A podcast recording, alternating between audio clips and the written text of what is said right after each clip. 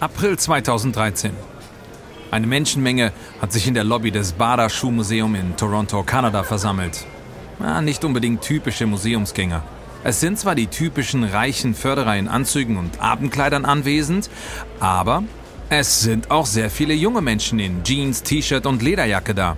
Es gibt einen DJ und ein Breakdancer lässt sich auf den Boden gleiten und dreht sich auf dem Rücken, seine Füße hoch in die Luft gestreckt.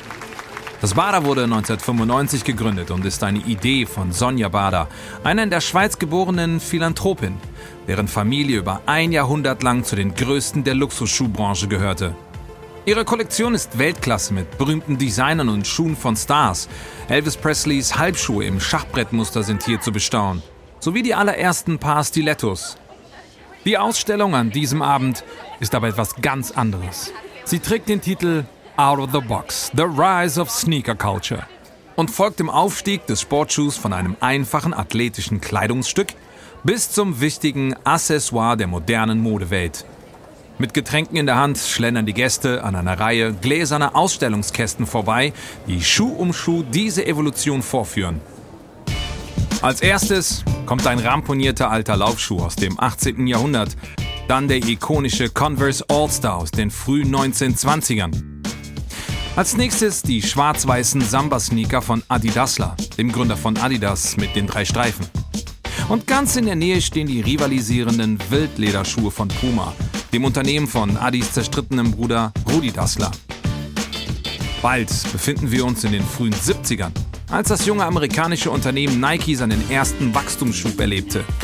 In dieser Zeit hat auch der moderne Sneakerkrieg seine Anfänge. In einem der Glaskästen liegt ein paar Nike Waffle Racers, kreiert von Nikes Mitgründer Bill Bauman und berühmt geworden durch Steve Prefontaine. In einem anderen befinden sich die Nike Cortez mit abgerundetem C, die immer noch zu den coolsten Sneakern aller Zeiten gezählt werden und die Phil Knight und Bauman zu nationaler Berühmtheit verhalfen. Ein paar Reihen später kommt der Sneaker, der Nike an die Weltspitze brachte. Der Air Force One von 1982 in leuchtendem Weiß und Silber. Und dann der allererste Air Jordan aus dem Jahr 85 in kühnem Rot und Schwarz, passend zu Michael Jordans Chicago Bulls Trikot. In dem die Schuhe in Schaukästen stehen, die eigentlich für unbezahlbare Skulpturen reserviert sind, betonen die Designer und Kuratoren von Out of the Box eine Tatsache – diese Schuhe sind schön. Sie sind Kunst. Und sie verdienen es, so behandelt zu werden. Out of the Box reist nach Brooklyn, Oakland und Atlanta. Amerikanische Epizentren der Hip-Hop- und Streetkultur. Die Ausstellung zieht jede Menge Sneakerheads an, einschließlich junger Menschen, die nicht einmal geboren waren, als einige dieser Schuhe das erste Mal getragen wurden. Und doch wissen sie alles über diese Schuhe. In jeder Stadt wartet intensiver Medienrummel. Es gibt Berichte darüber in Modeblogs, aber auch in der New York Times. Der Sender National Public Radio schickt einen Reporter nach Brooklyn, um von der Ausstellung zu berichten, und in Oakland stehen Reihen von Kameras vor der Tür. Die Schlangen sind lang. Zehntausende strömen an, um die Sammlung zu bewundern und um Selfies vor den berühmtesten Sneakern aller Zeiten zu schießen. Sneaker schreibt ein Kritiker, sind offensichtlich viel mehr als nur Sneaker.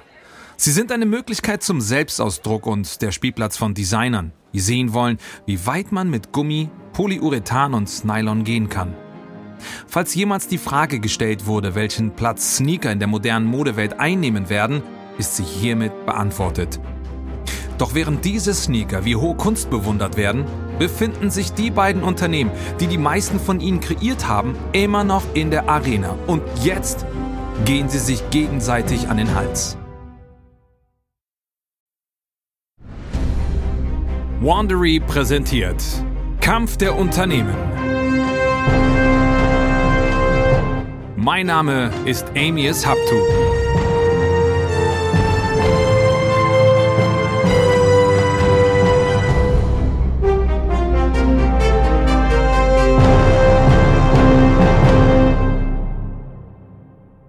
Wenn riesige Menschenmengen Schlange stehen, um sich Sneaker anzusehen, die häufig mehr kosten als Schuhe von Gucci, weiß man, dass eine kulturelle Grenze überschritten wurde. Und im Prinzip ist es die intensive Rivalität zwischen den zwei Unternehmen, deren Geschichte wir verfolgen, die uns hierher geführt hat. Wie heißt es doch so schön in Geschäftskreisen? Nichts treibt Innovation besser voran als Konkurrenz. Was uns zu unserer letzten Episode bringt. Die Überläufer.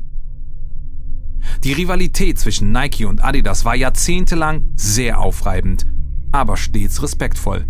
Das änderte sich jedoch in den 2010ern, als Adidas Nikes Vorsprung in den USA immer weiter aufholte. Erinnert ihr euch noch an Kanye Wests öffentliche Schimpftirade gegen Nike bei der Fashion Week?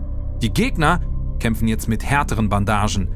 Phil Knight war ein ehemaliger Sportler und dachte auch wie einer. Man spielt für sein Team. Man konzentriert all seine Energie darauf, seine Konkurrenz zu überflügeln. Und Loyalität ist alles.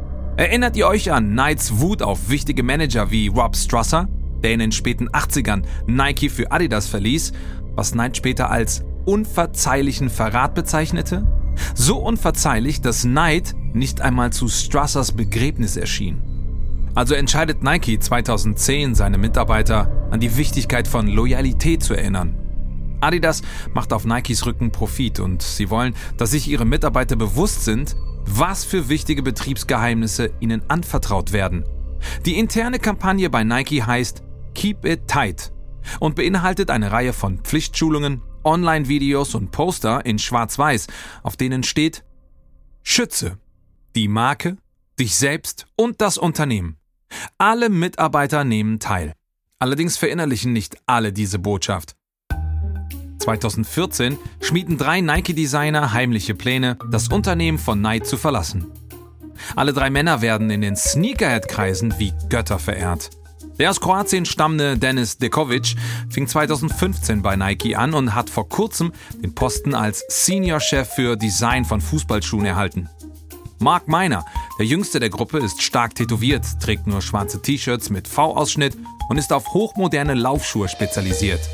Und Mark Dosey hat bei der Entwicklung einiger von Nikes bekanntesten Produkten geholfen. Vom Air Force One bis zu Kyrie Irvings Markenzeichenschuh. Dekovic, Dosey und Miner sind ehrgeizig und intelligent. Und sie fühlen sich ein wenig erstickt von der zunehmend Big Brother-ähnlichen Atmosphäre im Nike-Hauptquartier und von Nike-Initiativen wie Keep It Tight. Sie haben eine Idee. Mit ihrem gemeinsamen Talent wollen sie ein neues Designstudio gründen, das sie in E-Mails The Satellite nennen. Und sie haben auch schon jemanden ausgespäht, der ein solches Projekt finanzieren könnte. Wenn ihr die letzten Episoden verfolgt habt, wisst ihr, dass Adidas in den letzten Jahren den Plan verfolgte, sich seine Marktanteile in den USA zurückzuholen. Das Unternehmen hat ein neues, großes Büro in Portland eröffnet und eine neue Geheimwaffe, den ehemaligen Nike-Designer Brian Forrester, als Chef der Basketballabteilung eingestellt. Es funktioniert. Nike hat zwar immer noch einen Vorsprung, aber Adidas kommt ihnen jeden Monat etwas näher. Djokovic, Dulce und Miner gefällt, was sie vom Team im Adidas Firmensitz in Portland sehen und hören. Und sie glauben, dass unter ihrer Führung diese Bestrebungen auf eine höhere Ebene gebracht werden könnten. Und sie sollten die Führung übernehmen, wie Djokovic seinen Freunden in einer E-Mail versichert, die später als Beweis in einer Klage von Nike gegen die drei Designer verwendet wird. Wir stellen uns nicht als drei Designer vor, sondern als das beste Team der Welt. Was, wenn Sie nur einen von uns wollen? Ich gehe nicht ohne euch zu Adidas und meiner auch nicht. Vieles von dem, was folgt, bleibt stark umstritten. Zahlreiche Klagen und Gegenklagen der beiden Schuhgiganten setzen sich damit auseinander. Was wir wissen ist, dass im März 2014 Dulce und Dekovic eine E-Mail von Brian Forrester von Adidas erhalten. Hey Jungs, ich hoffe, wir können über eure Karrieren sprechen. Mehr E-Mails folgen. Mit Forrester, mit Adidas, mit Personalvermittlern. Unter den dreien herrscht die Übereinstimmung, dass das Adidas Studio nur der erste Schritt sein wird. Dekovic will sich unbedingt selbstständig machen. Mit dem Geld von Adidas können wir später unser eigenes Unternehmen aufbauen. Genau. Natürlich erwähnen sie das mit keinem Wort gegenüber Adidas. Und im August 2014 bietet Adidas allen dreien Jobs an. Meiner postet ein Foto von sich, Dulcie und Dekovic auf Instagram. Die Überschrift lautet Dankbar für die Vergangenheit, gespannt auf die Zukunft.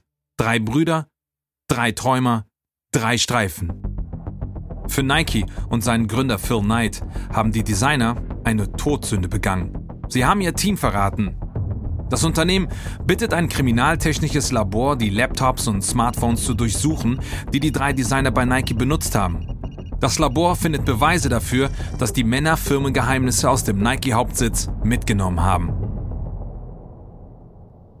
Die Designer leugnen dies strikt. Dekovic sagt später, dass er keine Verwendung für alte Designentwürfe hat. Dinge, die ich über Nikes Produktentwicklung und Design wusste, sind schon längst nicht mehr angesagt und werden bald Geschichte sein. Außerdem lebe ich als kreativer Mensch für Innovation und Frische. Hätte ich gedacht, dass Adidas mich einstellt, um Nikes Ideen umzusetzen, hätte ich den Job nie angenommen. Im Dezember verklagt Nike Dekovic, Dorsey und Miner auf 10 Millionen US-Dollar wegen Vertragsbruch und zahlreicher anderer Vorwürfe, unter anderem zivilrechtlicher Verschwörung. Die Designer reichen Gegenklage ein und werfen Nike eine Einschüchterungskultur vor. Aber kein noch so großer Prozess wird die drei zurück zu Nike holen. Und 2015 haben sich alle Parteien außergerichtlich geeinigt. Bis heute sind die Bedingungen als vertraulich eingestuft. Jetzt, da das Gerichtsverfahren hinter ihnen liegt, richten die Designer eine Werkstatt in einem alten Warenlager in Brooklyn ein, einem Stadtteil von New York, das vor allem für Hipster und coole Streetkultur steht. Sie füllen den gesamten Bereich mit Inspiration, Entwürfe, Stoffstücke, alte Adidas-Werbung aus den europäischen Anfängen des Unternehmens. Dutzende zusätzlicher Designer werden eingestellt. Die Werkstatt erhält einen Namen, The Farm, und einen Zweck. Sie wird zum Disneyland für Designer, wie es ein Manager ausdrückt. Eine Brutstätte der Kreativität, ein Magnet für neue Talente. Alles, was Nike einmal war. Und ein Leuchtfeuer dafür, was Adidas noch werden kann.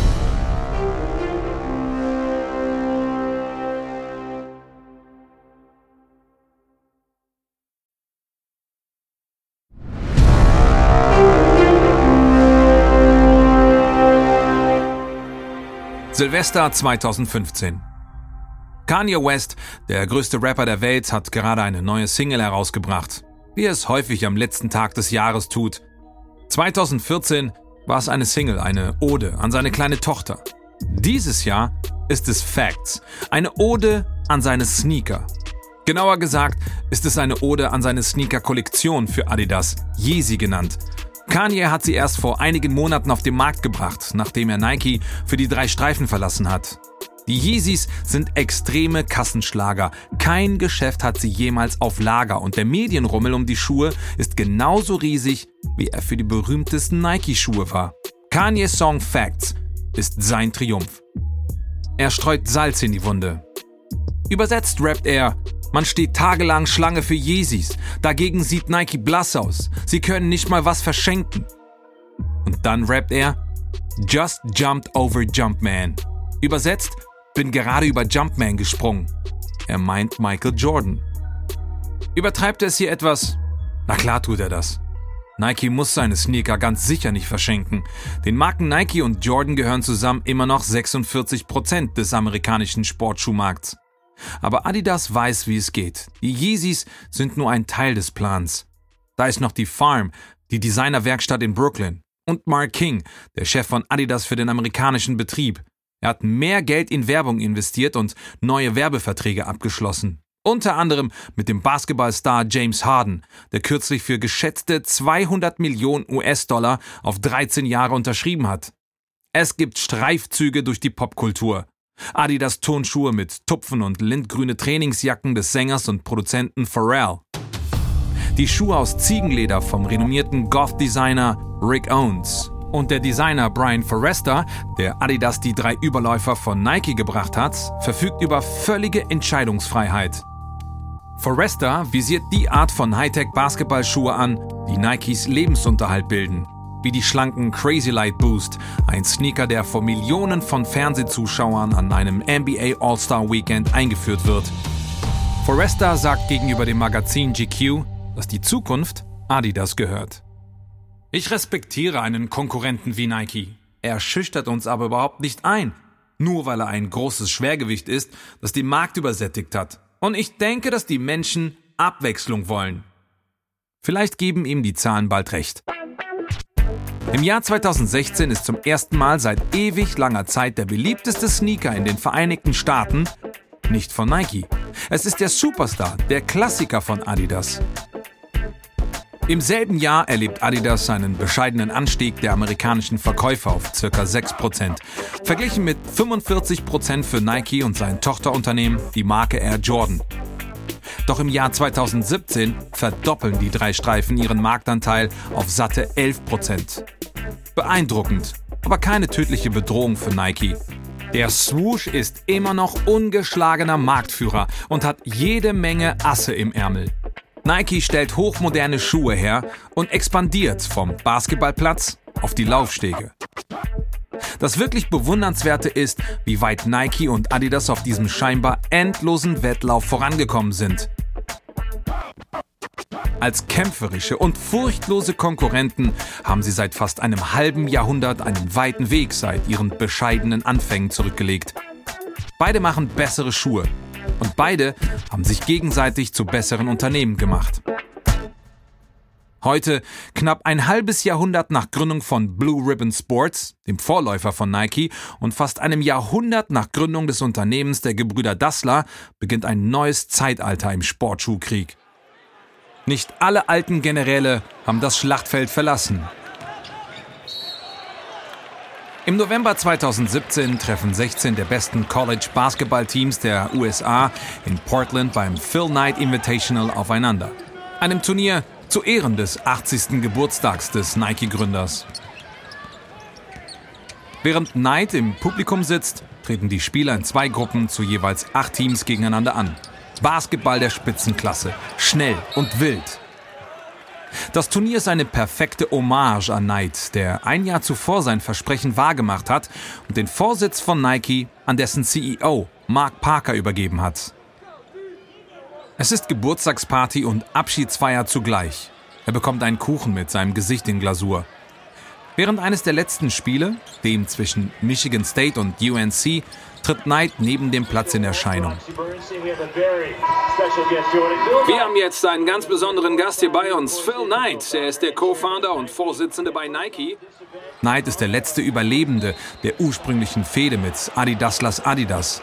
Er trägt ein schwarzes T-Shirt und einen schwarzen Blazer. Er zieht sich Kopfhörer auf und setzt sich zwischen zwei ESPN-Kommentatoren zu einem kurzen Interview. Er spricht über die Anfangsjahre von Nike und darüber, dass er immer noch läuft. Doch mittlerweile läuft er so langsam, dass es eher Spazierengehen ist, gibt er zu.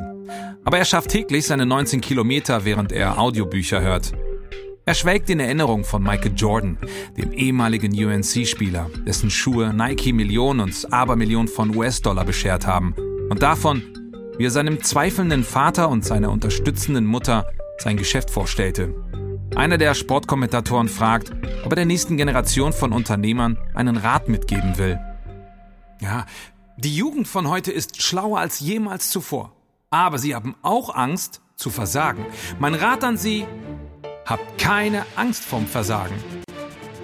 Es scheint fast, als würde er zu dem jungen Mann sprechen, der 1964 war, als seine Reise begann. Neid weiß, dass der Wettlauf lang ist. Und auch wenn er nicht mehr mitläuft, ist es noch nicht vorbei. Noch längst nicht.